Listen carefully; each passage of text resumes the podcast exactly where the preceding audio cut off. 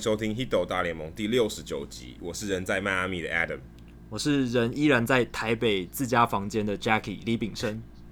我们是全世界第一个中文的 MLB Podcast。除了大联盟当周的时事话题之外呢，我们也会讨论台湾主流媒体比较少追踪报道的内容。有机会的话，我们会邀请台湾熟知大联盟的棒球记者、专家，或是有特殊专长经历的球迷听众朋友，上节目跟我们畅聊独家的观点。上一集有 Jordan 来跟我们聊一下他的接球史，不过这一集还是我们我跟 Jackie 两个人唱双簧。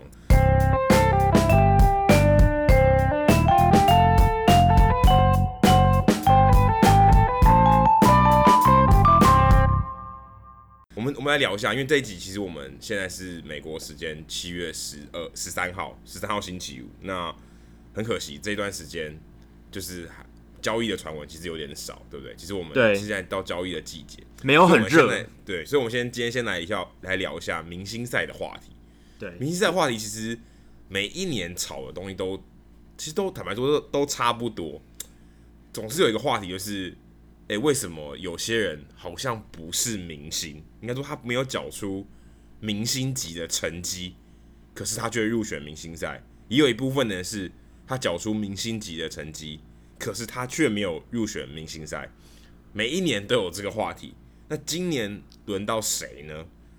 其实这个名字一直被被提起，尤其是呃台湾人比较熟、比较比较了解的，像 Chris Archer，Archer 他一直在帮他的队友 Blake Snell 说：“诶，为什么他成绩投这么好，防御率是美联第一名，却他就会连个边都没有，连那个 Final Vote Final Vote，那 Final Vote 是选野手啊，可是。”就连他最后连投投手，他最后也没有入选。他甚至连目前到今天为止，到美国时间七月十三号为止，他都还没有替补，他也没有替补进去。没有人说因为受伤还被替补进去。那有可能啊，因为这个还有大概还有将近五六四五天的时间，还是有可能被替补进去。但是至少在我们讨论的当下，Snail 是还没有入选。Jackie，你怎么看？说为什么像是 Snail 成绩缴得这么好？他虽然只是在一个稍微市场比较小一点的球队，可是他还是有受到注目啊，还是大家知道说，诶、欸，他实际是防御率不错，然后整体今年他投出他在他生涯第三年，终于投出大家对他应有的期待，是一个有王有 Ace 未来 Ace 的一个潜力的一个投手。诶，那 Jackie 你怎么看？说为什么 Snail 会在是今轮到今年轮到 Snail 算是一个遗珠呢？对，其实这个议题非常有趣。就像 Adam 讲的，Snell 这一次没有在第一次这个明星赛票选公布的名单里面，但是就像刚刚 Adam 讲的，因为明星赛名单有这个候补的机制嘛，那我相信 Snell 他其实是在最优先的顺序里面，也就是说，只要一有球员出事什么，他一定是优先递补上去。那其实很有趣的是，Trevor Bauer 他是入选明星赛投手，确定的嘛？那他在礼拜天美国时间礼拜天会出赛。那这就是代表他在明星赛是不可能出赛了，所以其实很多美国媒体已经说，Blake Snell 就实质上已经算入选明星赛了，因为 Trevor Bauer 不能投，所以 Snell 应该会顺势递补上这个位置。但回过头来还是讲，他并没有在第一次公布名单的时候就出现在名单里面，但其实这是有迹可循的。为什么呢？因为这一个呃投手的部分，大家都知道，投手的部分票选是。联盟办公、联盟主席办公室还有球员的票选，并不是球迷票选的部分。球迷只票选野手，野手而且是先发的野手。那回过头来看大联盟的明星赛票选机制，我们刚刚讲的，球迷票选先发九人野手，那球员是票选哪些人？球员票选很多，每年有十七名球员，包含一个 DH 是由球员票选的，国联也要选十六名球员，都是。球员票选的，那联盟主席办公室则是选七名国联的球员，美联五名球员，所以其实大部分的球员都是经由球员之间的票选，还有联盟主席办公室的票选。很有趣的是，什么时候球员进行这个投票的？是在六月中。六月中的时候，如果你去看 Blake Snell 他的投投球成绩，其实呢，跟 Gerrit Cole 比起来。是没有比 Gary Cole 好的 Gary Cole 那时候表现成绩都非常出色。那 Blake Snell 其实那个时候投球成绩也很好，但相较之下，并没有像 Gary Cole 那么亮眼。那 Blake Snell 他是在六月中之后，连续好几场先发都是宰制级的，非常具有说服力的投球表现。所以大家到七月初的时候看 Snell 成绩就会觉得，哇，他的 ERA 压在了这么低，就像刚刚 Adam 讲，美联最好的，然后这个三振的数字也相当漂亮。为什么没有入选明星赛？这就是因为其实球员之间的投票很早就发生了，而且 Justin Verlander 他也跳出来说，为什么呃现在科技这么发达了，我们还要用纸本的方式让球员投票？大家要知道，球员投票是联盟发纸本的票，然后呢寄给球员，然后球员再寄回联盟，这样子是一个非常有点说是传统、很传统、很古老的方式。对，很古老。按照我们现在的科技，你可以在明星赛票那个名单要公布的那一周的，比如说前三天，再发一个 email 给球员说：“哎、欸，我们有这一批球员，看你们要投谁，或者是你有哪一些人选你想提出来，可以用这样子的方式嘛？很简单，很快速，而且整个流程可以简化，不用用纸本这么麻烦。但是现行的状况还是球员投票发生在六月中，而且是用纸本的方式。所以 Justin Verland 他自己也，虽然他不是光芒队的球员哦。”他也跳出来，有点像是帮 Snell 讲话，说其实对 Snell 有点不公平。如果你真的要看整个上半季，Snell 后半段真的是有一点压尾盘的感觉，投得非常好，所以这是 Snell 可能被冷落的原因之一啦。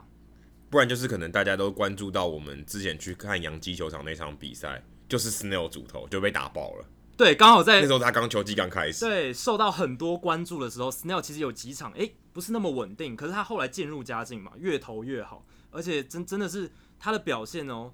应该是如果这样的稳定的继续投下去，有机会角逐今年的美联赛扬奖。对，可是昨天就在刚好我们录音的前一天，刚好胡志伟上大联盟接替的就是 Blake Snell，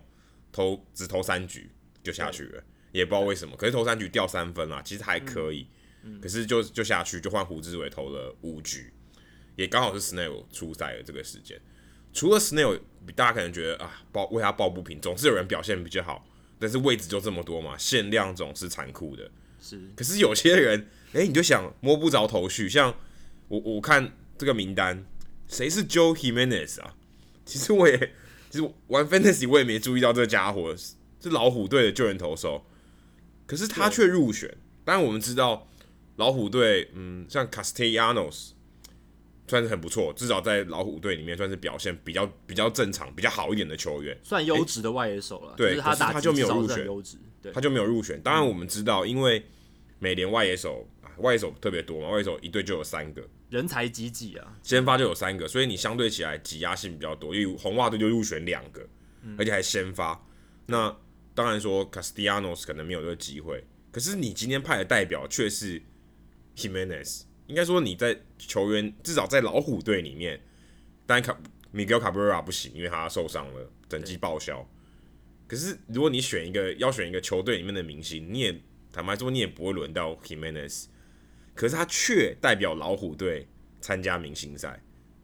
另外就是像 Salvador Perez 皇家队的捕手，我们当然知道，因为他打过世界大赛，呃，他的名气算是不错，他就真的打得很烂。那你说没错，他在球队里面，我觉得他也是老大哥，算是大哥级了，是明星。可是他也入选，这其实最后的背后的目的就是有一个联盟有一个宗旨啊，这也在明文也算是明文规定了吧。三十队每一队都有一个代表参加，所以这两位才有机会。我们先不说他排挤了其他队友，因为其他队友可能表现更好，但是没有入选。可是每一队都要有明星球员。当然，就市场的呃考量来讲，我觉得很合理，因为他要卖球衣嘛，对不对？对，你今天这个球队二十九，对啊，这有二十八队有参加，两队没有参加，例如老虎跟皇家没有派人参加，好像怪怪的，对不对？又没有参与感，那我我要不要做他们的球帽？要不要做他们的球衣？好像卖起来又怪怪，因为诶，没人参加嘛，就好像今天没有人打总冠军赛，结果你卖这个球队总冠军赛的 T 恤。好像怪怪的，对对吧？对，他根本不是参参加的人。可是你一方面又想，他如果参加，就例如说 Himenez 参加，那其他人其他救援投手是不是会被排挤了？对不对？其他可能在别的球队的更好的救援投手被就被排挤了。例如说可能呃呃，例如说可能 Robertson David Robertson 好了，假设他表现不错，诶 Jimenez 多出这个占了这个救援投手的位置，Robertson 就没有机会，这就有点公平上的问题。可是每一队，呃，每一队都要有一个人，这个东西你 Jacky 你怎么看？有没有觉得有一些瑕疵或是可以调整的地方？对，我觉得 Adam 讲的很好，每一队都有一个人，这个东西确实有他的商业考量，因为有很多美国记者在讨论到这个话题的时候，都说他小时候观赏明星赛，即便他的球队战绩非常差，但他们还是很期待看到明星赛。为什么？因为他们至少有一个代表会出现在这个明星赛里面，那这个代表就等同了代表这个整个城市，整个城市都会因为。这一个球员而对明星赛有兴趣。如果你今天老虎队连真的一个球员都没有，连 Joe Jimenez 都没有，那老虎队的球迷底特律的市场是不是就有一点被孤立的感觉，都被被排挤的感觉？所以确实这个规定，我觉得有它存在的必要性。但就是一件事情有好有坏，它有它的商业好处，但是坏处就是，就像刚刚 Adam 提到的，它不仅会排挤到，因为你要。呃，容纳这一些弱队的球员，会排挤到一些更优秀的球员。那这些呃明这些弱队本来比较强的球员，也不一定能够进明星赛。为什么？因为像皇家队比较厉害的二垒手 Whit Merrifield，他很全能嘛，有安打，有盗垒，防守也不错。可是他偏偏进不了明星赛，为什么？照理来说，应该是由由他来代表皇家队，会比 Salvador Perez 来适合。但是呢，因为美联的优秀二垒手太多了，有 Jose Altuve，有 Gleber Torres，Jet Lowry 都是非常优秀的二垒手。然后呢，With Merrifield 因此没能办法进季后呃进这个明星赛的名单里面，所以最后在没办法情况下，只好选一个 Salvador Perez，因为捕手这个位置人手比较稀缺，所以会有这种呃 Salvador Perez 排挤掉了一些比较好的选手，那他们。对正中本来应该比较值得进明星赛的，反而也没有入选，就有一点，就是这个情况是有点矛盾的。所以我个人觉得，这个制度每一队一定要有代表的制度，有好有坏，呃，没有说这个东西一定就是一定要最好，或者是一定就没有瑕疵。所以我觉得在这样的情况下，两权衡之下，我还是觉得。这个制度要保留，因为刚刚讲到了商业利益的部分，要有明星赛，最重要的还是要吸引到球迷的关注。那你不能缺少 任何一个大联盟三十队任何一个市场，每个球球迷每个球迷市场都要照顾到。所以我觉得这个规定在这样的情况下应该要继续维持，尽管有很多负面的批评声浪。不过我觉得明星赛我们可以用另外一个角度来看，因为。大家如果看今天看一个退休的球员，好了，假设今天呃，或是一个名人堂的讨论的话题，你总免不了说，哎、欸，这个家伙，这个球员入选过明星赛几次，对不对？嗯、对。好，我们来看 Salvador Perez，他他入选明星赛，今年是第六次，从二零一三年到二零一八年这六年，他每一年都入选明星赛，基本上除了他菜鸟前两年以外，其他都有入选明星赛。当然，他前面的成绩很好。可今年他二十八岁，照来讲他应该是还在维持在高峰。去年他的打击率还有两成六八，今年只剩下两成一七，他的长打率还没有突破四成，上上垒率还两成五七，所以他的 OPS 攻击指数只有六成四三。OK，六成四三是一个客观的数据，可是你说这个成绩是全明星，我想很难说服任何人。如果今天他不是捕手。我们不管这个人是谁，你只看这个数据，一个客观的数据，你会觉得这个有点离谱。可是他却多了一个，他原本是五次明全明星嘛，照来讲，他这个成绩不会让他拿到第六次，可是他却拿到第六次，有点怪怪的，对不对？有点怪怪的。当然，我相信他是有全明星级的身手，只是今年表现不好。我们不要说今年好了，连 Clayton Kershaw 他在今年也没有明星赛嘛，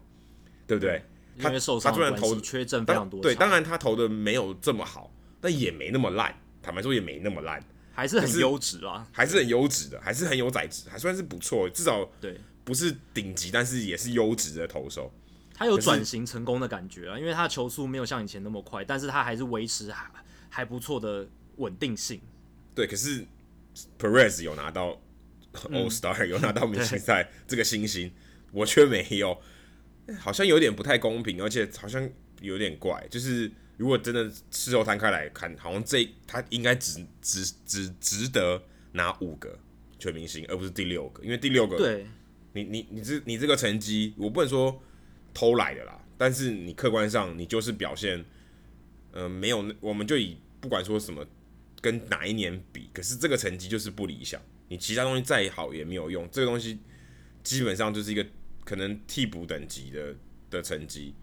你今天说入选明星赛，似乎有点不太公平。当然，这个角度是拿来说，这个这个这个角度的前提是，明星赛是肯定你的成绩，肯定你在表现场上的表现。不说成绩好，今天就是还没有全垒打，搞不好你还是可以入选明星赛，因为。你可能盗垒超级多，对不对？或者安打超级多，你还是有可能入选明星赛，并不是说单一的数据，整体的数据够好，你有机会入选明星赛，这是这个角度。所以你会觉得，如果我今天缴出来的成绩值得肯定，我给你一个全明星赛的肯定。当然，目前看起来，这这个这个的优先顺序在市场考量的下面。没错，因为我们在讨论一个选手他职业生涯的功过的时候。我们常常会说，诶，这个人他入选了几次明星赛？那如果超过五次，我们通常会说，哇，他入选超过六次、五七次的明星赛是非常优秀的选手。但是这个明星赛，我们给他的 credit，给他的这个实质上的赞赏，到底是真的有那个价值吗？这个很重要诶，因为明星赛它最主要的宗宗旨就是选出上半季最优秀的选手，或者是。最亮眼的选手，那这个亮眼或是优秀，到底能不能换成实质场上成绩的价值，确实是要被打上一个大大的问号。如果我们今天选入了是 Omar Infante，或是 Salvador Perez，或者是 Joe Jimenez 这种选手，当然 Joe Jimenez 投的还算 OK，还不错这样子，只是你跟其他的全明星比，真的有一段落差，所以。或许我们在思考、在讨论这个明星赛未来，我们在讨论说一个球员他入选几次明星赛的时候，我们可能没办法直接论断说一个一个球员他入选超过五次，他就是很顶级的选手，不一定呢。我们还是要去看他说他每一年入选的品质是怎么样。我相信 Salvador Perez 他是一个非常优秀的捕手，因为他生涯初期出赛非常多，他甚至单季出赛过一百五十场，这在捕手界里面几乎是。前所未闻，然后可能也后无来者了，因为现在对球员的保护越来越重视。他有这样子的记录，而且他有几年打得确实非常好，也有世界大赛的功勋。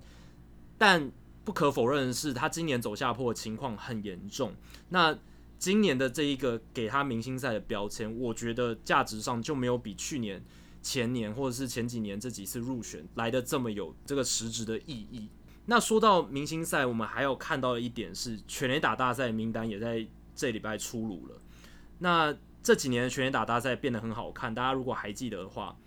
二零一五年改采新制嘛，从原本的出局制改成时间制，每一个球员有固定的时间，然后去不去做全垒打挥击，那这样就帮让整个赛事变得比较紧凑。相信 Adam 你也同意，就是全垒打大赛改制之后都变得很好看。然后，其实很多记者专家都会说，每一年明星赛最期待其实变成全垒打大赛。相相比于之前全打大赛，有一种一潭死水的感觉，就是出局制的时候会让整个比赛拖得非常长，然后有些人比较不喜欢。但是新制好像大家都非常喜欢，而且今年的名单我觉得也蛮有话题性的，像 Bryce Harper 他代表地主，这个话题性就非常高。他能不能继 Todd Frazier 还有 Ryan Sandberg 之后，成为第三位在主场赢得全垒打大赛的球员？这是一个话题点，也是大家讨论的焦点。Freddie Freeman 他是国联明星赛票选的领先者，那他也来参加全垒打大赛，而且他第一轮就要跟 Bryce Harper 对决，我觉得这个组合实在是配的相当好。而且他们还同区的，所以他们其实其实 Freddie Freeman 对于 Nationals Park 也算是很熟悉。对，而且他可以树立一个宿敌对决的感觉嘛，因为同区的对手，然后呢又是两队阵中最优秀、知名度最高的打者，可以树立一种宿敌对抗的感觉，有那个激化的感觉在。那接下来看的是 Javier Baez 还有 Alex Bregman 这两个算算是身材比较矮小，大概一百八十公分左右的选手，但是呢都参加全垒打大赛，应该是联盟有发邀请，然后呢，他们同意来参加这个全垒打大赛。Javier Baez 其实有些球员说他是最适合参加全垒打大赛选手，因为大家如果还记得，二零一四年他刚上大联盟的时候，前几次挥棒那个爆发力真的是震撼了球界，所以他来担任全垒打大赛的这个选手是非常，我觉得非常适合啊，就画面上，而且他个人也很有个人魅力，还有他的挥棒风格很狂野，还有 Kyle Schwarber、Rhys Hoskins，但我觉得最最最有趣，或者大家比较少。关注到的是 Jesus Aguilar，Jesus Aguilar 他是酿酒人的一垒手，今年初的时候还是他们的替补球员，结果他今年已经呃不仅在 Final Vote 最后的票选入选明星赛，而且也答应参加全垒打大赛，然后他的 Power 毋庸置疑，而且要注意哦，他的 OPS 是国联最高的，大家如果 就是如果你。现在今天这个礼拜才想说来看一下国联的 OPS 榜的话，你可能会被这一个事实吓到，不会预期到 Jesus Aguilar 是国联的 OPS 的领先者，你可能会猜 Freddie Freeman 嘛，对不对？那还有 Max Muncy 也是一个大器晚成的球员，然后也是道奇队今年的惊奇。不知道 Adam，你对这一个全垒打大赛的名单有没有什么特别的想法？其实我在这个名单还没有公布之前，我觉得全垒全垒打大赛好像有点被。有点被污名化，因为很球员全很多球员认为说全垒打大赛打完以后，他下半季可能会低潮，但这是这是另外一个话题。其实我们去年也有讨论过，嗯，但是我觉得最令人失望的是 Stanton 跟 Aaron Judge，Giancarlo Stanton 跟 Aaron Judge 在大概明星赛大概两周之前就确定说老子不参加全垒打大赛。诶，你最后看这个结果只 L。呃，美联只有 Alex Bregman 一个人参加，好像七打一的感觉。当然，我们不是说美联跟国联是一个对抗的关系，但是你会希望平衡一点，可能四比四或是三比五这样子。Bregman 是唯一一个，而且看起来他是我我的感觉啦，Bregman 看起来是最弱的，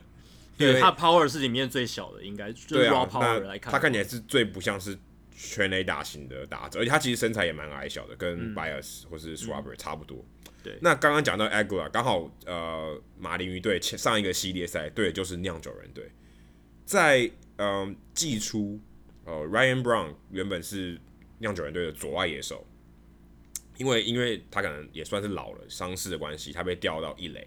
对，但是 Aguilar 出现以后，哎、欸，不是 Aguilar 出现了，他开始爆发以后，哎、欸、，Ryan Ryan Brown 又回去了，还有那个。Eric Thames 的受伤也很重要，Eric Thames 的受伤也开启了 Aguilar 能够站稳先发的契机。对，现在 Thames 就守外野，等于被挤掉，因为呃 Aguilar 他的身材基本上只能守一垒或是指定打击，而且他打太好了，他打太好了，现在他基本上轻轻一碰，他都都是出去。那我看他这样这几场比赛，他也都是长打很多。虽然他在呃 Marlins Park 这对马林鱼系列战里面没有打出全垒打，不过哎。欸后两场没有，前一场我有点忘了，嗯、因为我没有看。那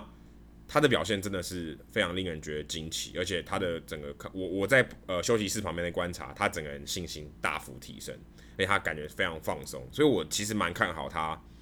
在全垒全垒打大赛里面有有很好的成绩，因为感觉他这是一个蛮放松的人，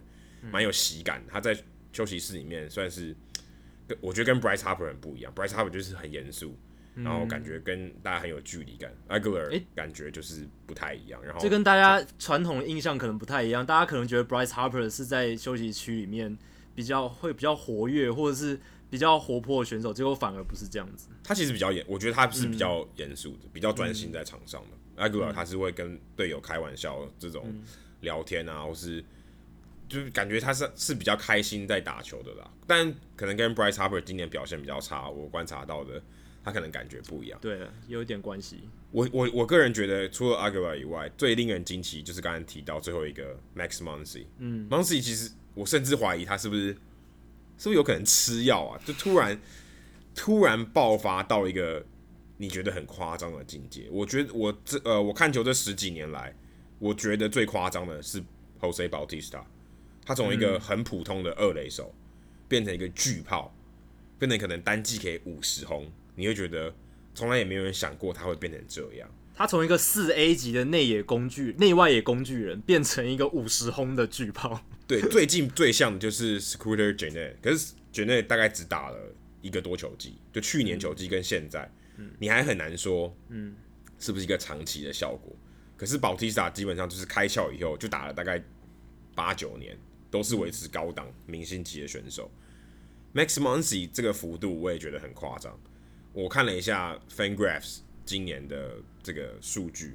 到到昨天为止，到美国时间七月十二号为止，WOPA 我们只看 WOPA，就是只看他的攻击这个方面，加权上垒指数，加权上垒指数。就算是比 OPS 更能反映这个打者的真正的攻击的数据。嗯、Max Muncy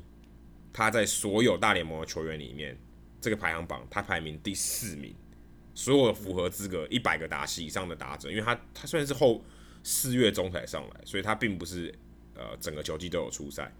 超过一百个打席的打者里面他排名第四名，只输 Mookie Betts、Mike Trout 跟 JT Martinez。他是四点呃四乘二九，所以他甚至还赢过我们刚刚提过的 Aguilar，Aguilar 四呃四乘二零，刚好就可以看到，对，他排排在后面第五名，Jose Ramirez 现在呃全垒打王，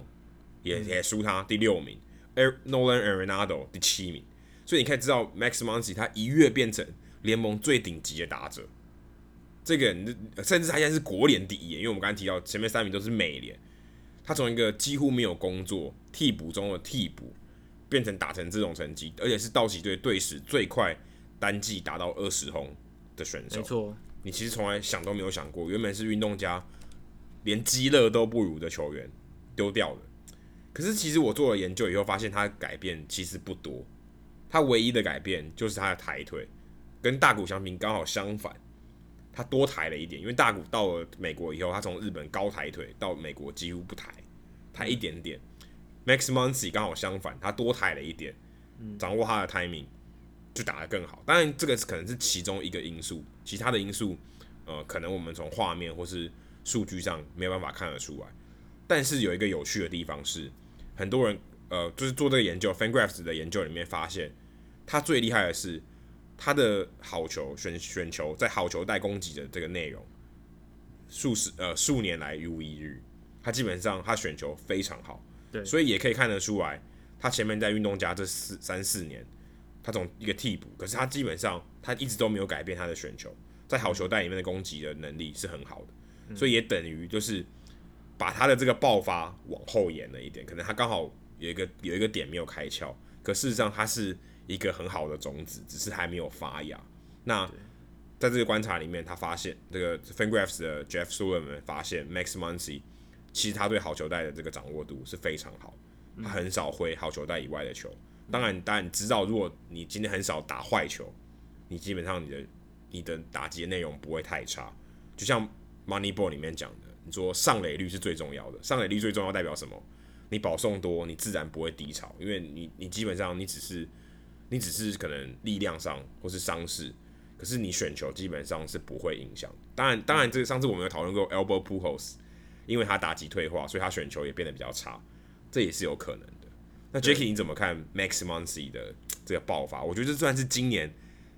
大家可以说是惊奇中的惊奇了。对，他确实是本季的最大惊奇人物。但先谈到 Max Muncy 之前，我想提到一下 Jesus Aguilar，他也是一个很神奇的故事。全垒打大赛名单里面这两名球员，我觉得我最感兴趣。Aguilar 他也是一样大器晚成，他今年已经二十八岁，但是他其实他早在二十四岁，也就是二零一四年的时候就登上大联盟，大家可能完全没有听过。他那时候印第安人的选手，他在印第安人熬了三年，然后有上场机会，但是呢没有很多，单季从来没有出赛超过二十场，但打击表现也就是普普通通。而他在小联盟，他的单季的 OPS 这几年都是点七左右，都没有到点八，所以其实就是一个以一垒手角度来讲，打击 OK，但是一直没有到那个突破的那个爆发出来的感觉。那直到他被交易到酿酒人之后，从去年担任替补的一垒手有很好的表现，那今年刚刚 Adam 提到 Eric Tham 受伤，然后 Ryan Brown 也打得不是很好。他才获得了这个扬眉吐气的机会。那他的故事，我觉得也是一个值得被大家去关注的一个很很很有趣的案例。那回到 Max Muncy，确实他真的是很大的惊奇。而且我想谈到他一个小故事，是他去年被运动家队释出的时候，他自己在家家乡附近练球，他甚至没有什么训练场地，他还得跟当地的高中棒球校队去借场地，还要等高中棒球校队练完球之后才能，诶，可不可以借用一下你们的那个设施，才能够去用那一些训练的设备？所以他真的是有一点卧薪尝胆的感觉，就是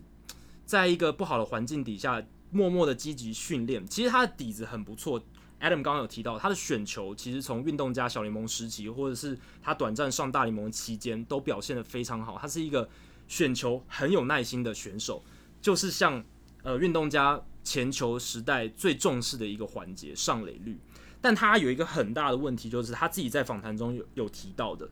他之前实在是太耐心了，太有耐心，物极必反，矫枉过正都不太好。他太有耐心，所以常常值得攻击的球他也选掉，坏球也选掉，选了一堆保送，但是他真的挥到的球呢，通常并不是他最适合攻击的球。他后来悟出了这个道理，所以他从去年修开始，他就慢慢开始修正这个陋习。他说他在访谈中有提到，他今年呢，他比较大胆的积极去，有时候比如说在球速比较前面的时候就积极做攻击，他不再像以前那么过分的小心。我觉得这个心态上的转变，或许就是，呃，他除了在抬脚以外，让他成功的一个拼图之一。因为有时候你打击真的也不能太过小心，像 Mookie Betts，他确实也有很多保送，可是他也提到过说，就是他能成功是因为他有时候能够在球数比较前面的时候，第一球、第二球挑选做攻击。因为有时候投手抢好球数，第一球过来，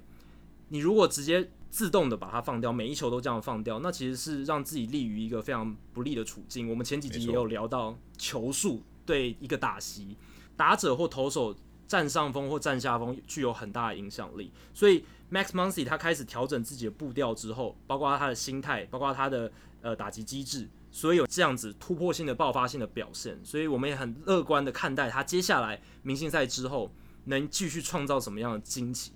那说到。刚才这两位选手都是生涯首次入选明星赛。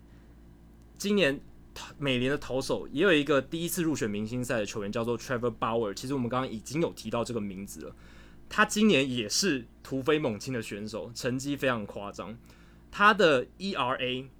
过去三年，从二零一六年到现在，分别是四点二六、四点一九，今年变成二点三零，非常可怕。那为什么会这样？主要就是因为他整个控球还有三振数字大幅的进步，他的保送率啊，从二零一六年的百分之八点六下滑到本季的七点八，大概零点八个百分点的落差，有进步，但是他的三振才是真正比较鹤立鸡群的部分，从原本的百分之二十点七暴增到今年的三十一点八，上升十一个百分点，这么高的三振的要进，真的代表他。整个球职球威确实压制力都有所提升，而且这些种种的进步造就了他非常高的 WAR 值，综合的贡献指数高达四点九，这个是 FanGraphs 的数字，排名大联盟所有投手第一名哦，甚至超越美联的强投 Luis Severino。大家都觉得 Luis Severino 应该是今年美联赛扬奖的一个非常重要的竞争人选，因为他有胜投的加持嘛，他已经拿下十四胜了。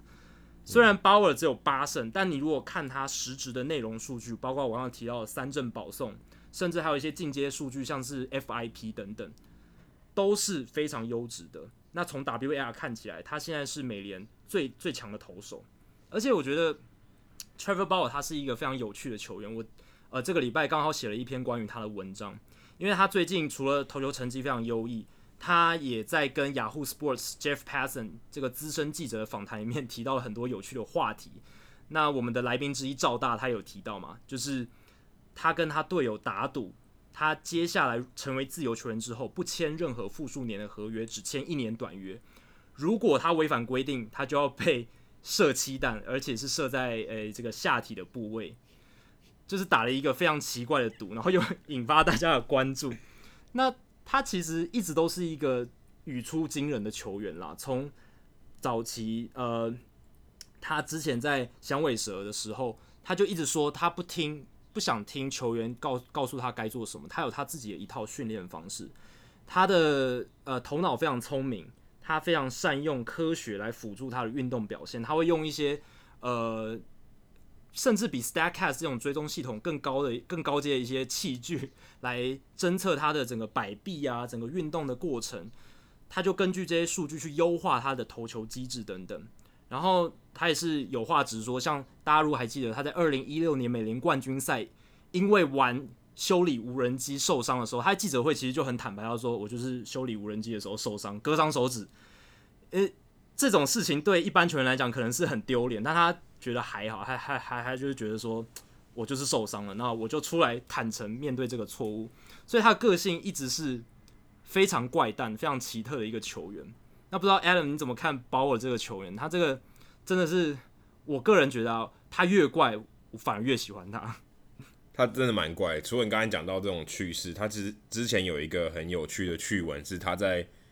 Twitter 上教中学生数学。因为大家知道他念工科的，他好像念机械的吧？如果没有记错，他念机械的，机械工程。对，他才会去玩这些东西。那他数学当然当然有一定的底子，所以他在 Twitter 上教。这个中学生数学向量，向量数，对，我记得好像数是是教向量，数是物，所以是物理。对，OK，有一点物理啊，对。但是他的 Twitter 也会被人家批评，因为他其实在现在这个我们说运动圈里面，呃，他算是他的政治立场是比较另外一边的，比较少数，他是支持共和党，所以他基本上会多说一点川普的好话。那他当当然可能在这边。比较政治不正确一点，我们我们没有说支持民主党来共和党，这个节目不是政治节目。但是包括他其实根本不管，他也不管大家怎么看他，反正有话直说。这一点倒是算是蛮，我觉得蛮异类的。不知道大家有没有看过他在赛前练习？他在这赛前练习也非常异类，可应该跟铃木一朗同等级了吧？就反正很很另类。还有一些，例如说他可能呃，如果大家有看过他比赛前。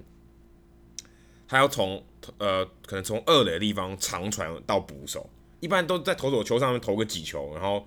测试各种他的球路。他不是，他要助跑，然后丢往本垒丢。如果没有记错的话，然后还有一些很奇怪的道具在，在在在练在那个暖暖身的时候会用。我记得有一个甩臂的东西，要是他拉筋的时候，他用一些大家比较不会去用的这个器具去练手臂，而且他有一个长传。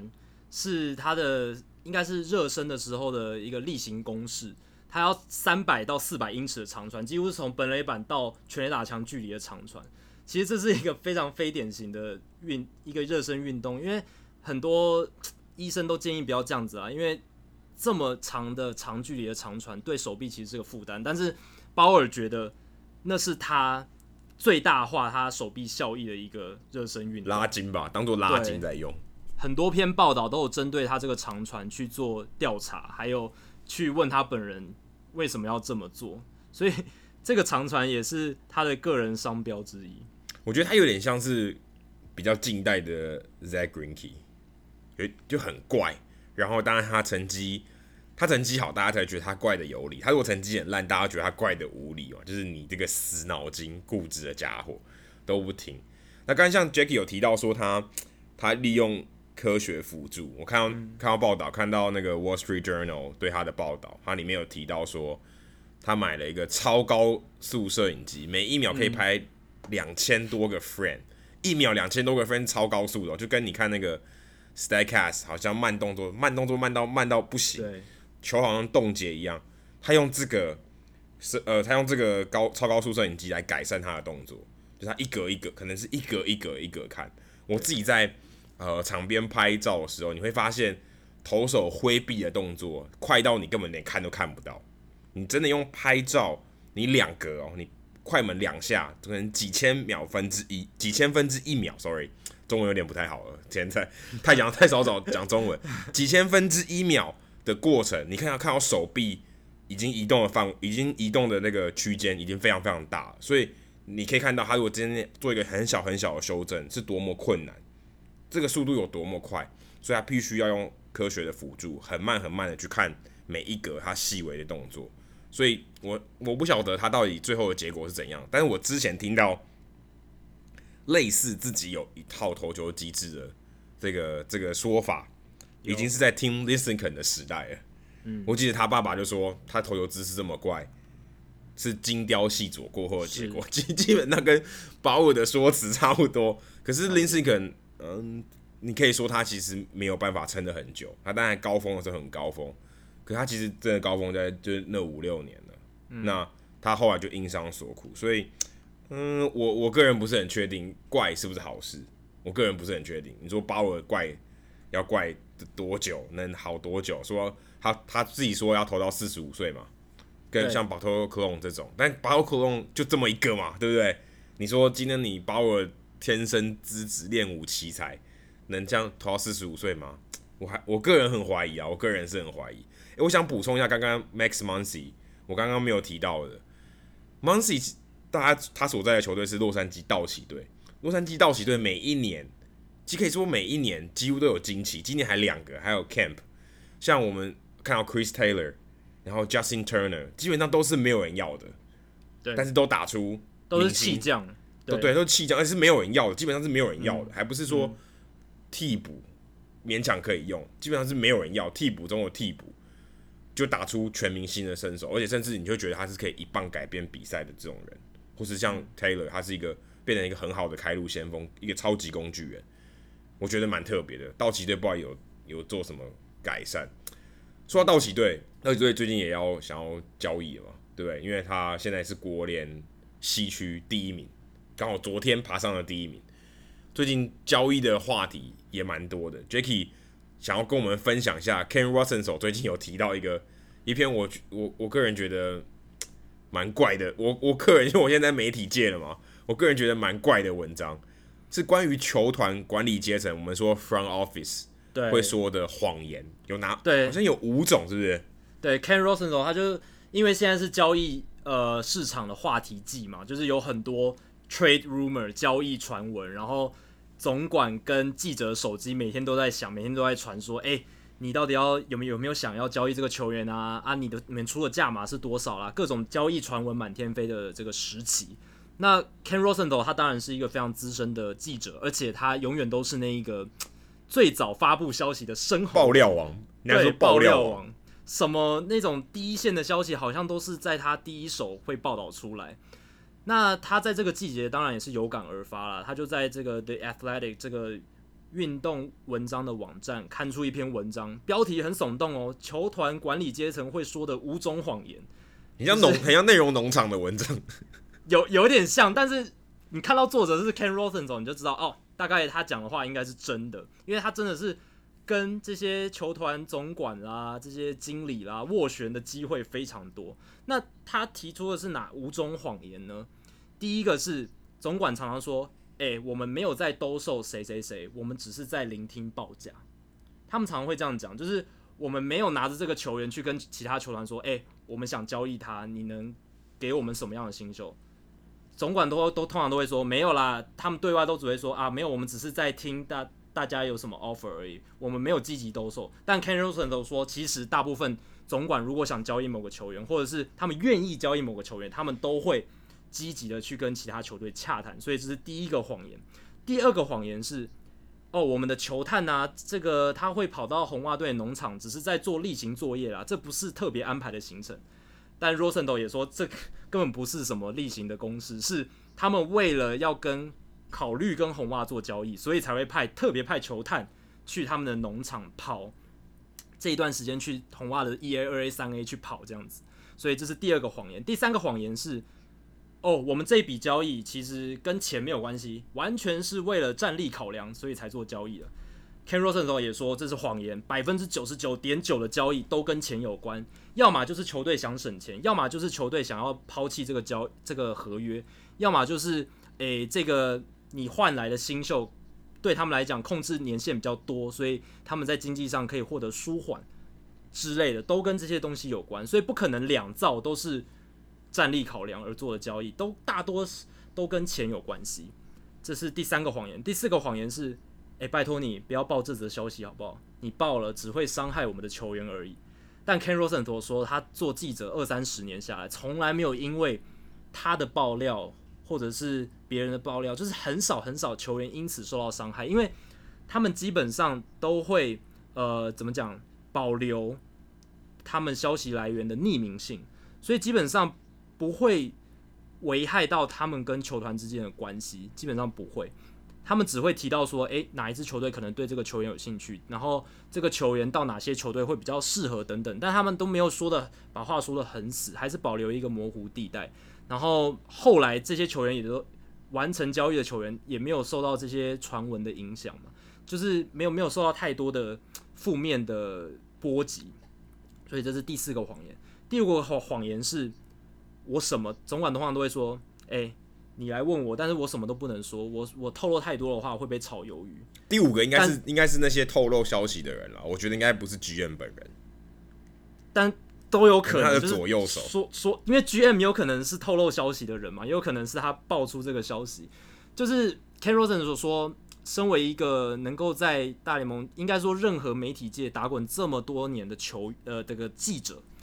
能混那么久，一定是因为他们都很信守匿名性的这一个保留。他们通常会做好保护的这个工作，做得非常非常好。所以这句话其实只是总管或者 GM，他就是单纯的不想给你讯息而已。他完全，他基本上没有球员或是没有总管球团的人员会曾经因为呃。像 Ken Rosenthal 这么名气这么大的记者透露他们的姓名而遭到炒鱿鱼，从来没有，因为 Ken Rosenthal 都保护得非常好，所以这是第五个谎言。当然，这是 Ken Rosenthal 自己的看法啦，因为有一些记者他可能匿名性没有维护得那么好，那当然他接受到的讯息会更少，或者是球团球这些总管对他他们的看法不一样。但是以 Ken Rosenthal 的角度来讲，他觉得当总管跟他讲这五句话的时候，都是在对他说谎。不知道 Adam，你你的解读是什么？我其实看到这篇的时候，我我看完我看完这篇文章，我其实没有觉得很震撼，因为我觉得这就是话就是话术啊，就是话术。大家其实都知道这些嗯进、呃、行的方式，可是我我我在想的是，Rosenthal 到底为什么要写这篇文章、欸？哎，我我我我在想是，我他是不是觉得？今年透露给他的消息太少了，有可能他有可能在呼吁，但我觉得一般球迷可能今年真的真的交易的消息内幕。不是很多哎、欸，就连我们说像 Machado，我觉得都很，其实我觉得很少，每一天的内容都都都差不多，我感觉都是为了应急挤出来的新闻。对啊，就是没有什么进度啊，然后也没有什么。特别的地方是，而且其实其实如果大家回想起来，每一年啊，大概到就是七月最后一个星期，还是有很多交易真的发生的时候，你根本没有想过，好不好？就是根本也没有传言，嗯，就咻就出来了，那就就跑出蹦。可是 Rosenthal 他，你也不能说每次他都是要有传言才会有东西，就是好像有公半公开才会真的进行。然后或者一个呃，有说到这个人要交易，只是最后一个买家，最后一个交易的对象是比较惊奇的。可是也有很多球员是根本就没有在台面上，但是他就是被交易了。那我觉得这里面，我觉得最最不合理的就是这笔交易跟钱没有关系。其实，其实我个人认为这的确是有可能的，有可能就是两个人他们价可能这两个球员薪水差不多，可是刚好我就多出来，然后我要我的位置要补。对不对？你要补外野手，我要补内野手，嗯，就互换，这也是这也是有的，也不能说完全是谎言。当然，现在很多交易是为了把钱 dump 掉，就是我们说把清出多余的薪资，就是这个这个球员可能嗯呃价值已经不如他的身价了，我要把它丢掉，然后让让那些冤大头把这些钱吃掉。当然这些有，可是我相信还是有一有一些是战力的考量，像这五这。这五点里面，我觉得这一点是比较没有说服力的，因为的确还是有很多是战力的考量。我我就是要救人投手啊，不然你要怎样？然后我多一个外野手，你要不要？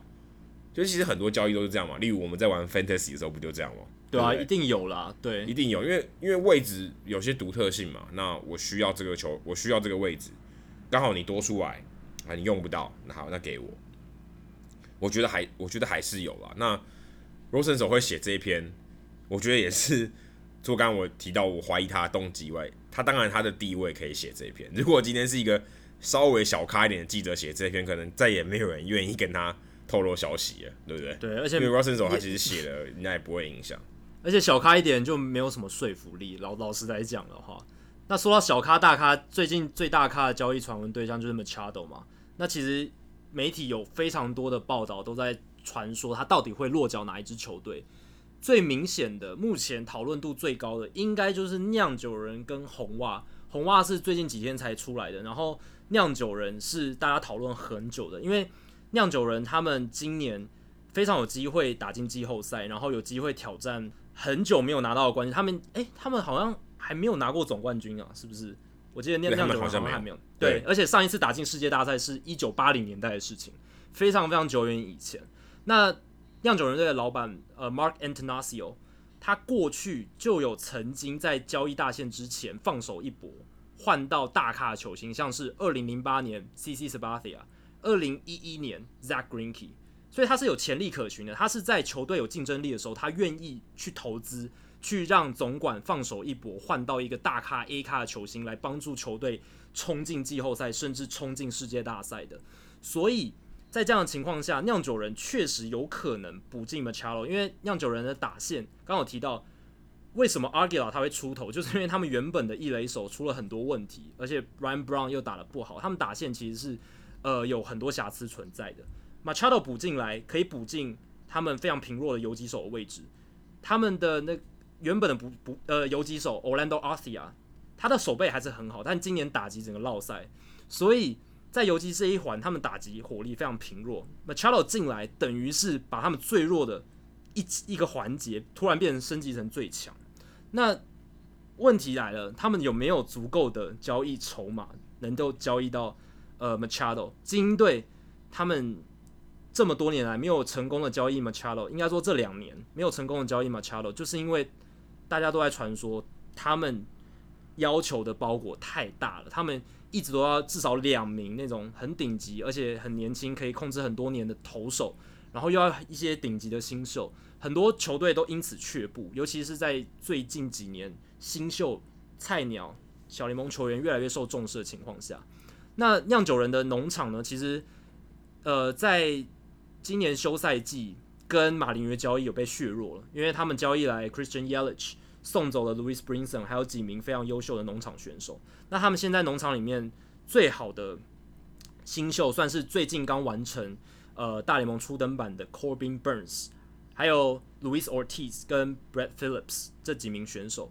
但是 Corbin Burns 他今年在三 A 的表现很差，自责分率超过五，所以这是一个值得忧虑的点。就看精英队愿不愿意接受这样子条件的包裹。那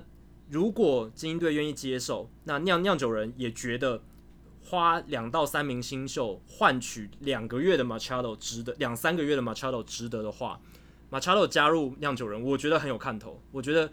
酿酒人就很有机会，呃，不止挑战季后赛，甚至不断的在季后赛晋级。可是我觉得他们除了 Machado 之外，他们还要再补一名先发投手，因为他们今年最弱其实是呃还有一个环节就是先发投手，因为。他们的 Jimmy Nelson 还在受伤嘛？Jimmy Nelson 算是他们去年最强的王牌投手。那其实之前也有传闻说，他们有考虑 Jacob deGrom 这一名投手，这个大都会的王牌。但是我觉得他们是没有筹码可以交易这么顶级的投手，那就要考虑比较二线的，比如说 J.A. Happ 啦，或是一些比较二线的中呃轮值三四号的先发投手去做补强。我觉得这是必须的。如果他们认真考虑世界大赛的话，不然只补 Machado。我觉得要在季后赛走远，在你先发轮值没有那么强势的情况下，相当困难。他们还有一个 Zach Davis 的，也在也在受伤。，Zach Davis 其实也还算是相当堪用的一名投手。嗯，刚刚刚刚 Jackie 提到，其实酿酒人打线，我觉得算是蛮强的。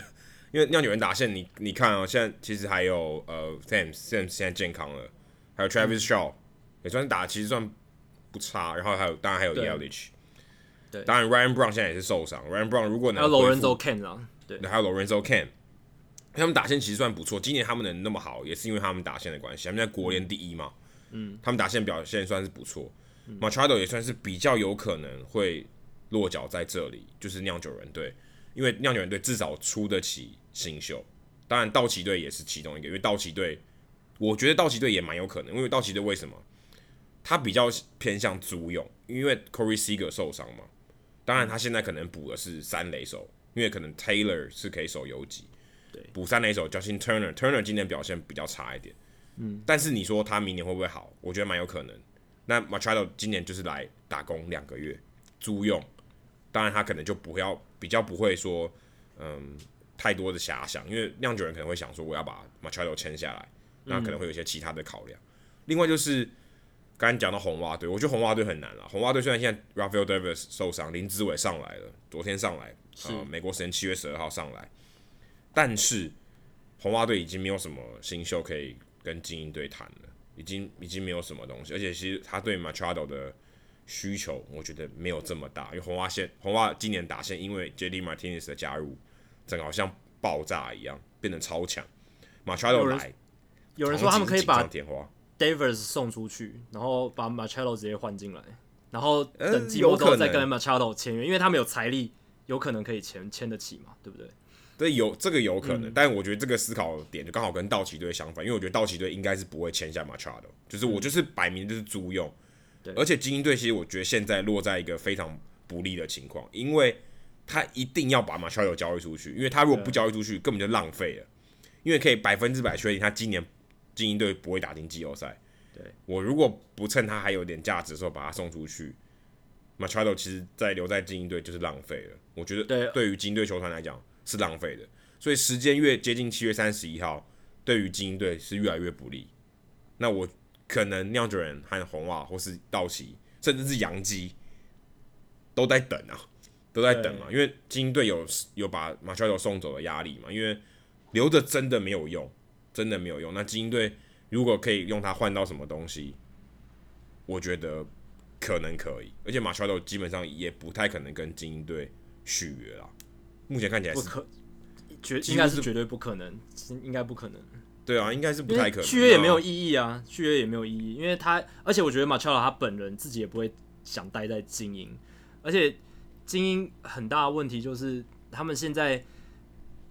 应该是要迈入一个非常非常长的重建期。他们没有农场，而且又不愿意在国际球员市场签约。他们好像过去十年来只签了一个国际自由球员，就是 Jonathan Scope 然后其他基本上都是靠他们自己的选秀进来。但是就是怎么讲，他们整个球团的运作出了非常非常大的问题。所以我觉得 Machado 他也不会想继续留下来。我觉得想提另外一个球队，哎，印第安人，你觉得有可能交易 Machado 来吗？诶、我觉得有可能，印第安人也是一个很有趣的选项。呃，因为印印印第安人他们现在的三垒手的位置是 Jose Ramirez 嘛，但其实 Jose Ramirez 他一直想说他想要当二垒手。那他们现在二垒手 Jason Kipnis 已经连续两年都打不好了。那其实如果让 Jose Ramirez 去守二垒，然后补进 Machado 的话，他们这个阵容就变得非常非常有竞争力。甚至我觉得，就算他们牛棚比较弱一点，他们这个打线。也是在季后赛会有很爆发性的表现。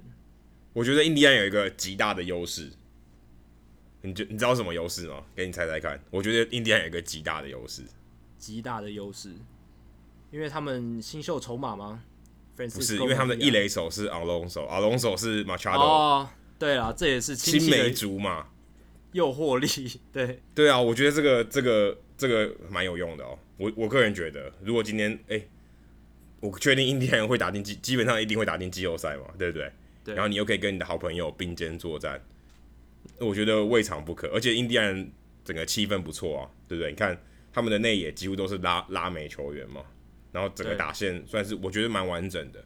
马乔德也许会去印第安人，我虽然看到很台面上很少人讨论马乔德会去印第安人，但是我觉得印第安人蛮需要马乔德的。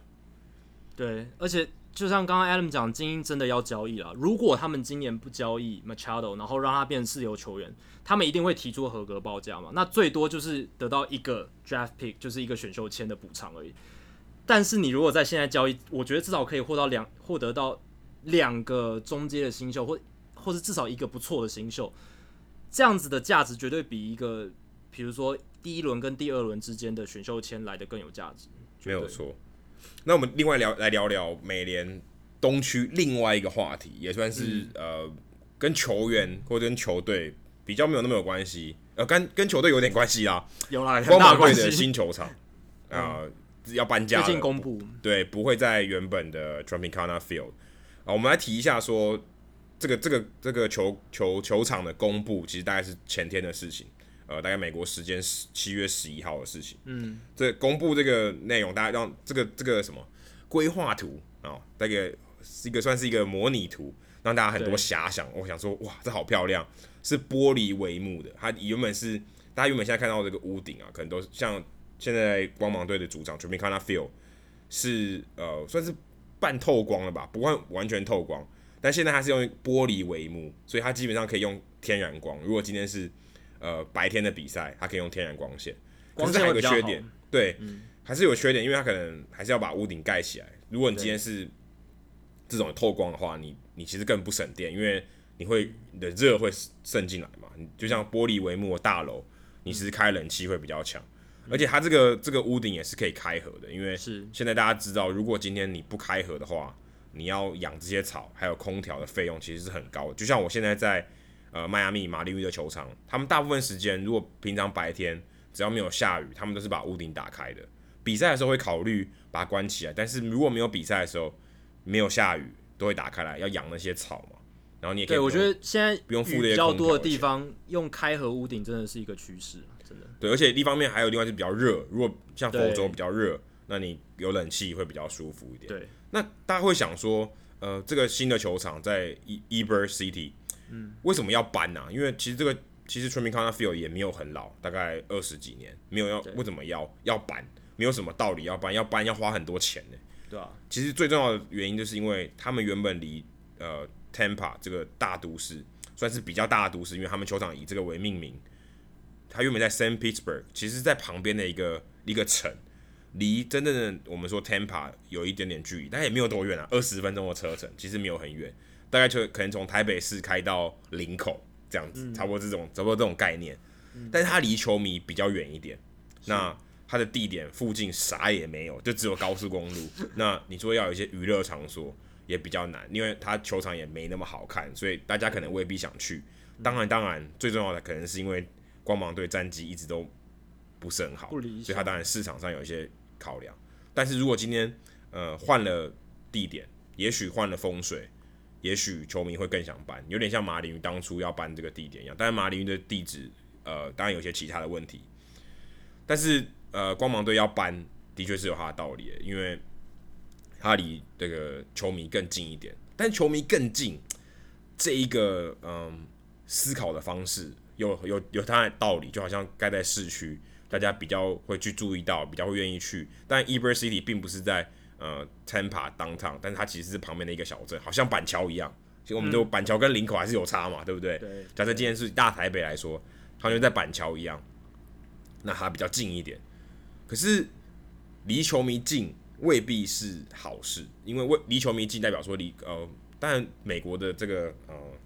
我们说。整个城市的规划有点跟台湾不太一样，台湾大部分居住在城市里面嘛，可是美国人大部分可能居住在郊区，但是大家进城可能就是为了一些娱乐啊、吃饭，所以你盖在里面，当然吃饭啊一些娱乐的东西比较方便。诶，你说我看完球赛，或者我看球之前有地方可以去，比较好规划行程。如果今天在市区以外，我可能没办法规划行程，或者我可能偶尔才会经过这里，哦，我可能不太会注意到这个地方。这是一个思考的方式，可是也有球队今就是我们看二零一七年开幕的 SunTrust Park 亚特兰大勇士队的主场，它其实就不在亚特兰大市区，原本的 Turner Field 在市区的边缘，在高速公路旁边，在边缘，基本上算是在市区。SunTrust Park 已经搬到另外一个 county 了，另外一个县了，所以原跟亚特兰大原本这个市中心其实是有大概将近二十分钟的车程，等于好像从呃。更搬远一点，可能要又要搬到林口这样子，就是他的思考方向也不一样，所以其实未必说这个观点未必，但是也许勇士队他的呃球迷人口基数比较大，算是一个比较强的球队，整体长期的历史比较长，所以他可以做这种调度。我觉得 OK，我今天不是为了球迷搬到这里，我是为了更好的环境，因为亚亚特兰大治安比较差一点，嗯，市区治安比较差。然后或者他希望可以到别的地方去开发，例如可能像就像我们刚才讲林口可以去开发这个带动周边的经济。他们又在 Cobb County，他们在 Cobb County 算是等于是嗯亚特兰大旁边的一个另外一个城市，这样子可以可以可能可以带动这个地方的经济，这样子。而且我觉得除了球场地点的议题之外，更重要的是球场是谁要来付钱呢、啊？因为这几年大联盟在炒球场的时候，很大一部分都在炒说这一个东西，这个球场到底是政府要来出钱，还是人民买单，还是企业买单？这个是一个很大很大的问题。因为像马林鱼球场，它就是全民买单嘛。那马林鱼战绩这么差，又一直卖掉明星球员，会让当地人民觉得哇，我今天花了钱去投资这一个球场，然后结果使用的效果不是很好，然后职业队又打得这么烂，那这样是要我怎么心甘情愿的把这个钱掏出来？Adam，你觉得这一座球场它会怎么样解决？因为这一座球场预计要花八亿九千两百万美金去盖，这个数目也是不小诶、呃，大概是 Bryce Harper 未来的薪水的两倍啊。其实你这样想好像没很多。你如果你 你这样想，好像好像也没，好像也没很多，就两个 Bryce Harper。从一般人的角度来看，还是很惊人的数字啊。对 对，是很惊人。而且其实现在这个东西还是呃未定之数，嗯，说谁要来买单，但是极大的可能是。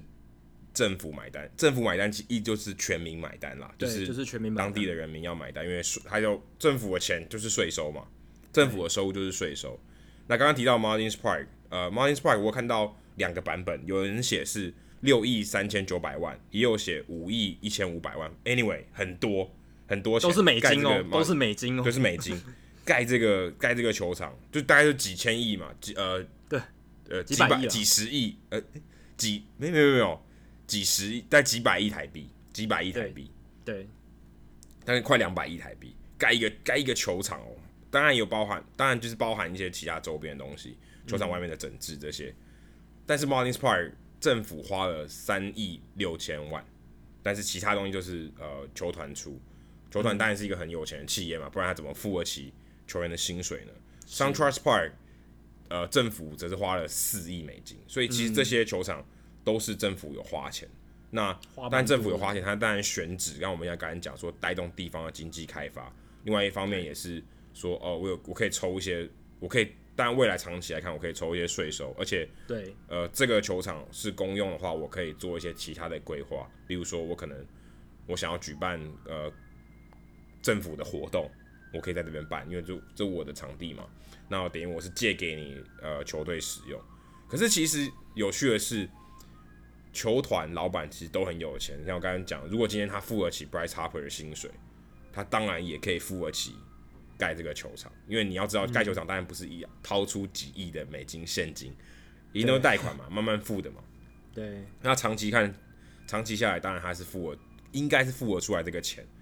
可他盖球场的时候就说啊，我真的没钱，我真的没办法盖。响尾蛇之前，他们现在要离开 Chase，他们之前一直吵说要离开 Chase Field，Chase Field 才盖二十多年吧。也是很年轻的球场啊，对他们觉得球场太烂了，就是很多东西开始破损，没有没有维修，说扬言说我要搬，我要搬，我要搬，因为我现在我觉得我战绩不错，我要搬，你想要把我留下来，你就你就听我的话，有点筹码在球团这边，可是事实上他没有出，他出的钱还大部分还是政府出，但他出的钱还是比较少，但是你要，但是球迷可能不知道的是，嗯，如果今天政府花钱。投资这个球场，他的钱原本在别的地方的钱就不能拿来用。例如说，他可能原本是一些社会福利的。我看到报道里面写，亚特兰大当地的呃图书馆，私立的图书馆，就因为呃预算拿去盖 SunTrust Park，图书馆要关掉了。有一失必有一得啦，真的。对啊，可是你就想说，那我到底盖这个球场是为了谁？对，对不对？我我我是为了全民福祉嘛。哦，对，我们今天讲我在今天好像在竞选哦，但是，但你要想说，今天只是为了少数人的娱乐，甚至你可以说为了球团的私利，就让政府去花这个钱，而且甚至你回头再退一万步想，我真的需要搬球场吗？对不对？对啊，这球场现在还可以用啊，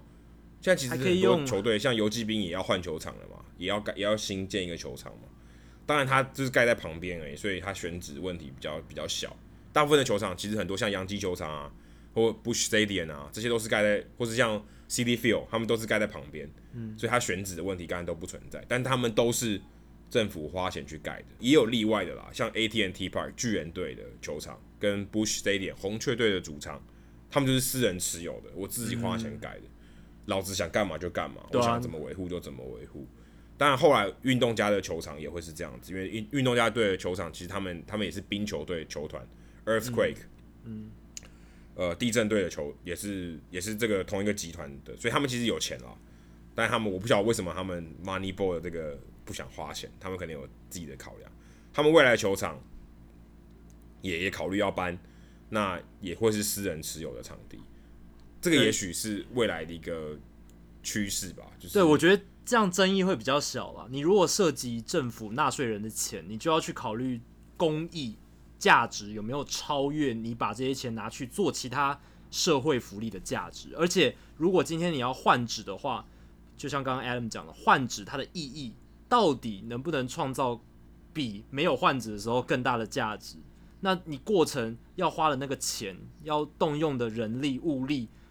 到底值不值？是政府在花纳税人的钱，一定要深思再深思的事情，不能随便乱花。但如果是私人企业的话，那就是真的你，你你有钱，你想怎么做就怎么做啦。对，而且球场其实比像呃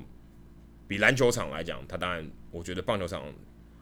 的规模更大一点，因为棒球场场地比较大，然后它的用途我觉得相对起来跟篮球场，篮球场的话，我觉得相对好维护，棒球场相对比较难维护，因为它场地比较大，是、嗯、又是室外的，然后占占地也比较大一点。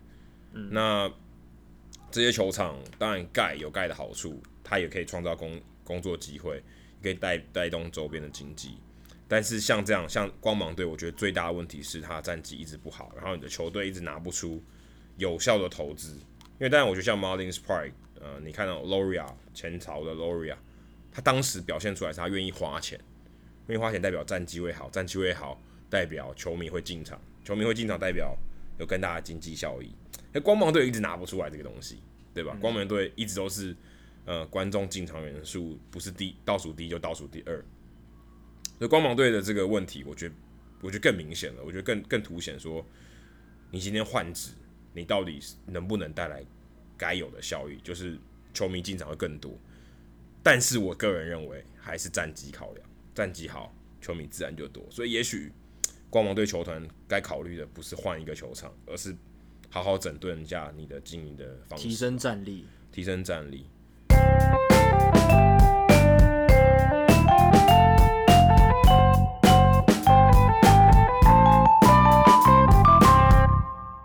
好，接下来进行本周的转学生周记。Adam，今天转学生周记有哪些内容呢？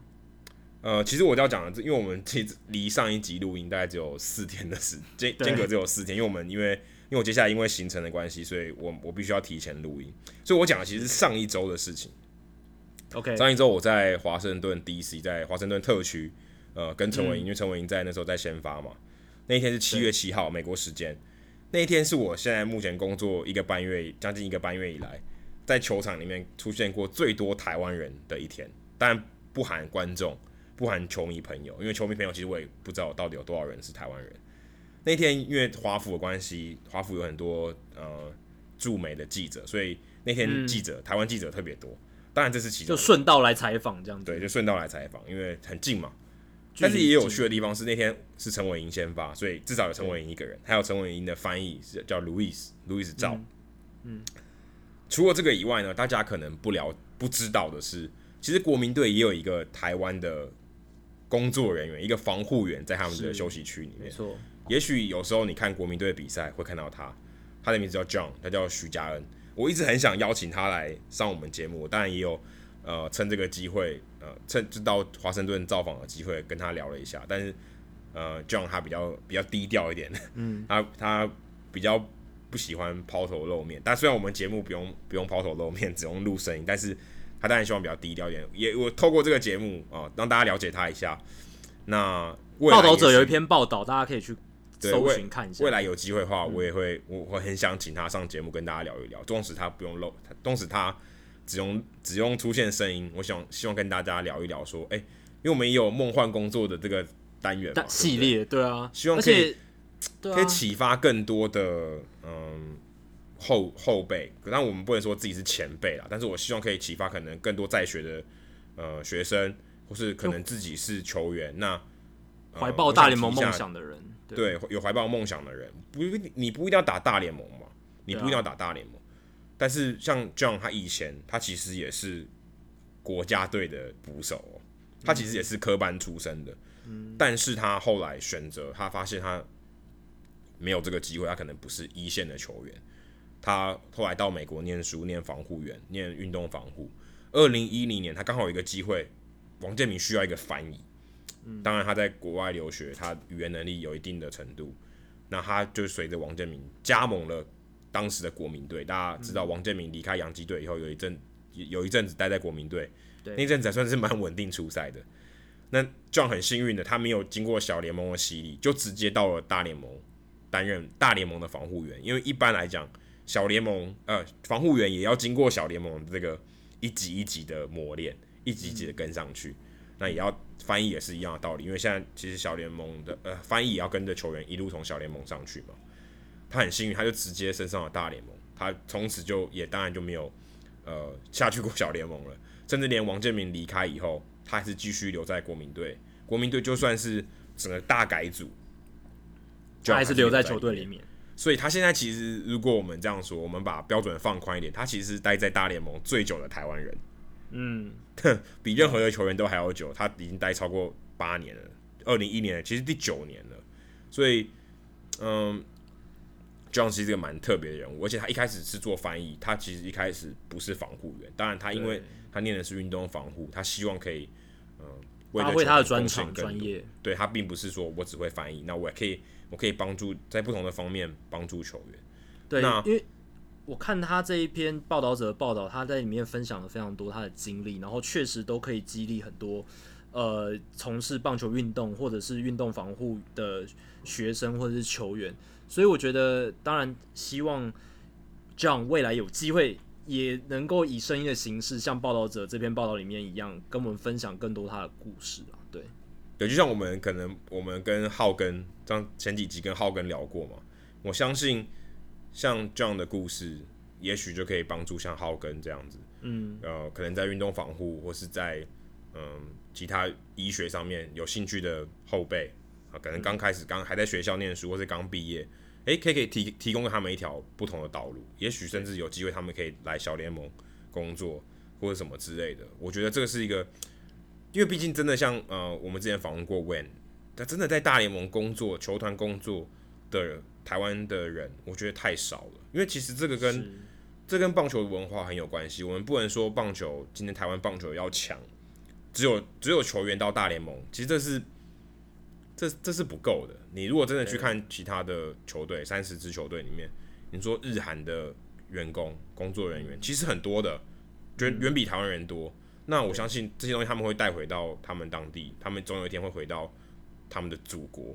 那影响他们当地的棒球文化。对台湾的话，我们也很需要这些东西，这也是我们这个节目希望可以采访一些诶、欸，在美国工作或是在看过大联盟或是看过我甚甚至日本职棒的经验带回来台湾分享给大家。我觉得这是很重要的，这样台湾的棒球才会进步，而不是只靠国际赛那一两场。然后带动整个棒球的产业，我觉得这个这个是错误的期待。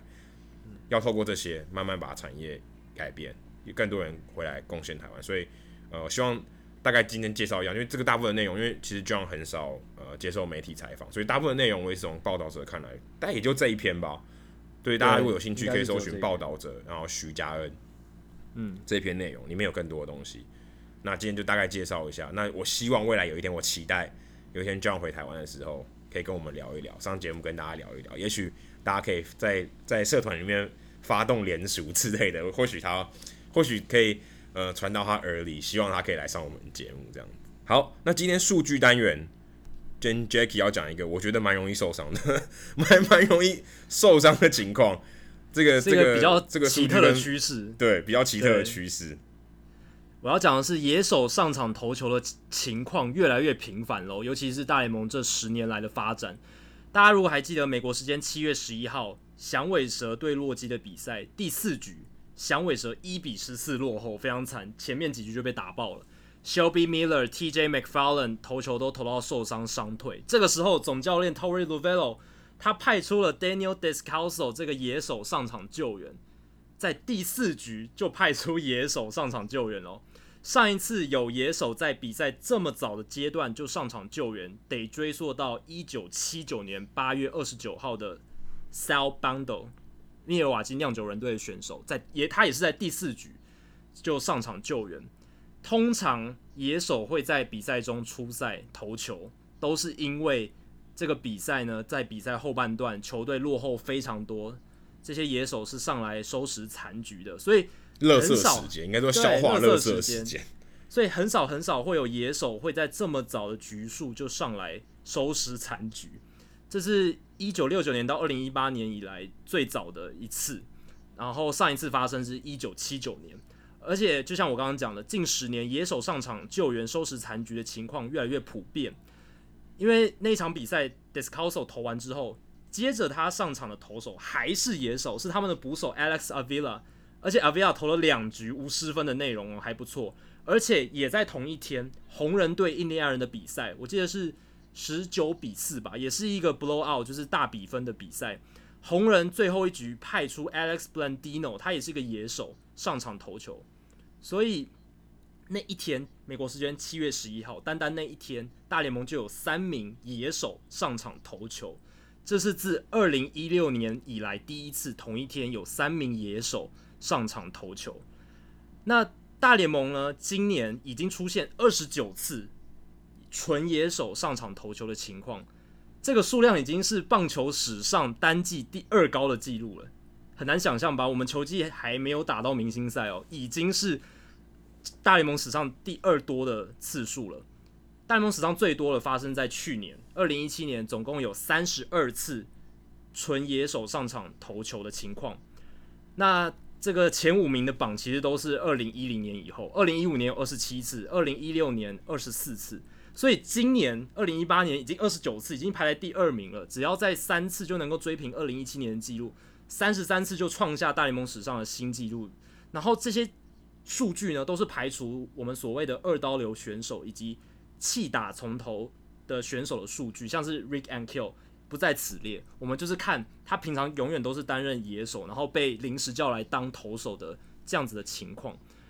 那为什么说这十年越来越普遍？因为呃，两千年到二零零九年这十年间，大联盟这样子的情况，纯野手上场救援的情况只发生五十三次，十年只发生五十三次，今年已经二十九次了，超，少的。对，像二零零六年就没有一整年都没有发生过，二零零五年只发生一次。然后，二零零九年发生三次，所以从二零一零年起，其实这个纯野手上场救援的情况越来越多，越来越多。那今年如果按照这个步调继续走下去，二零一八年球季应该会累积五十一次投手呃野手上场投球的情况。而且，嗯，为什么会有这样子的情况呢？其实主要就是因为大联盟这几年越来越在意投手的使用局数，那很多。总教练他们为了让牛棚能够获得更多的休息时间，乐色局数他宁愿让野手上来投，而且更有趣的是，七月三号光芒队的 Kevin Cash 总教练又尝试了一个已经比野手上场投球情况更极端的调度方式。十六局下，那个时候光芒队九比四领先，他在领先的情况下派出他们的替补捕手 Jesus Sucre 上场救援。一般来说，你让野手上去都是收拾垃圾局数，当投手的话都是收拾垃圾局数，很少很少会有总教练让野手上去在领先的时候，这是非常非常少见的。所以七月三号，Kevin Cash 让 Sucre 在领先的时候上去救援是一个非常大胆的决定。后来证明这个调度并不是最好的情况，因为 Sucre 一上去就连续被打了三支安打，而且他后来被呃掉了两分。最后，Catch 还是要派出 Jose Alvarado，就是他们的左手后援投手上去收拾最后的残局。不过，这也可以显示光芒队他们真的很愿意挑战一些 非常非常新的概念、非常非常新的想法。因为 Kevin Catch 这么做，其实他就是要偷那一局嘛，让呃 Jose Alvarado 尽量不要再上场。然后，因为他们九比四，所以领先的幅度还够大，所以希望可以降低其他投手的使用局数。那场那场比赛我刚好在场哎、欸。对啊对啊对啊，Adam，你看到 Sucre 上来的时候，你有没有吓到？就是领先的时候派出野手上来。其实还好，坦白说，我觉得还好，因为那时候投到第十六局，大家已经真的牛棚已经烧到没有人了，几乎没有人了，所以 Sucre 上来，我觉得还可以。而且我觉得那场比赛还有一个更有趣的，那那场比赛有个更有趣的，会派 Alvarado 吧？那场比赛前面的救援投手是 Nuno，是光芒队的 Nuno，他还上来打了两次。嗯，那 那你就知道他已经多不 Cash 已经多不想要换投手，因为那场比赛在国联，在马林鱼队的这边球场，所以光芒队要投手上去打击。他已经打了两次哦，代表他投了好像三三局吧，将近三局，嗯、他还打他两次都打安打。那场比赛真的有够有够怪的，投手上去救援投手上去打两支安打，真的非常难。而且刚刚 Jackie 提到说，今年已经二十九次野手。我来这边看了将近快要三十场比赛，我已经看过三次了。Mark Reynolds 刚刚讲 Sucre，然后还有看到 Jake Jerko，就是陈伟那场在圣路易骂脏话那一场，后来是 Jake Jerko 上来收拾残局。Mark Reynolds 也在前几天在国民队也是对马林鱼的比赛也上来救援成，也说也上来关门收拾垃圾时间，所以也过也也有三场哎，所以真的真的，如果我们以不不看数据真实的情况，你看到这个情。看到这个野手上来投球，也还真的蛮常见的。对啊，你你虽然天天采访，但是你天天也最多就采访一场比赛嘛，你都看到三场了，那所以二十九场其实是一个非常照这样的频率看起来是很合理的数字。那除了是我觉得可能还可能还低估了嘞，对啊，我觉得可能还低估，啊、低估可能未来会更多。